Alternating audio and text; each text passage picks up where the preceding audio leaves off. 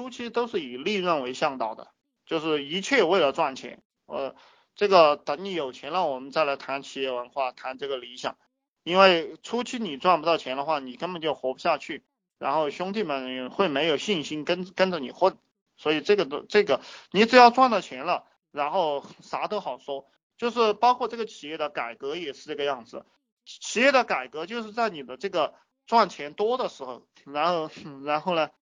嗯，你你就可以呃可以就是呃玩大动作，大家也没话说，大家也你呃不满意的你就可以让他走啊，因为赚得到钱，对不对？呃，但是当企业低迷的时候，企业赚不到钱的时候，你就不能够。搞大动作了，这个时候就像病秧子一样，要要要呃做这个小手术。这个很多很多人他就是因为没有经验，他在这个企业好的时候，呃有很多漏洞看在眼里，他也不去管，他觉得哎呀反正赚赚得到钱就这样过吧。然后当这个企业走下坡路的时候，呃赚不到钱的时候，他就有急了，然后就来做这个大大的手术。这样的话就很容易导致团队崩盘，然后。东奔西跑，然后就是那些人都各走各的路了，因为大家看着你都要倒了嘛。那中国人他又是这样一个性格，他就是墙倒众人推，就是这样的啊。这个大家自己自己，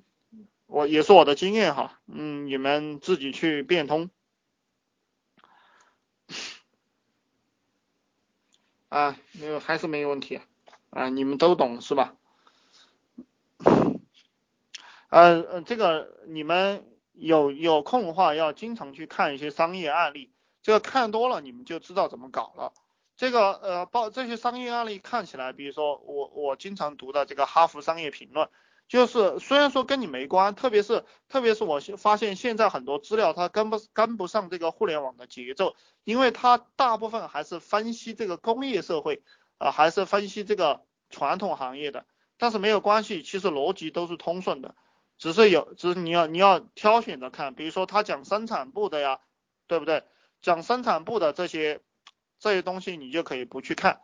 呃，你你可以看一看人事，看一看看一看财务，看一看这个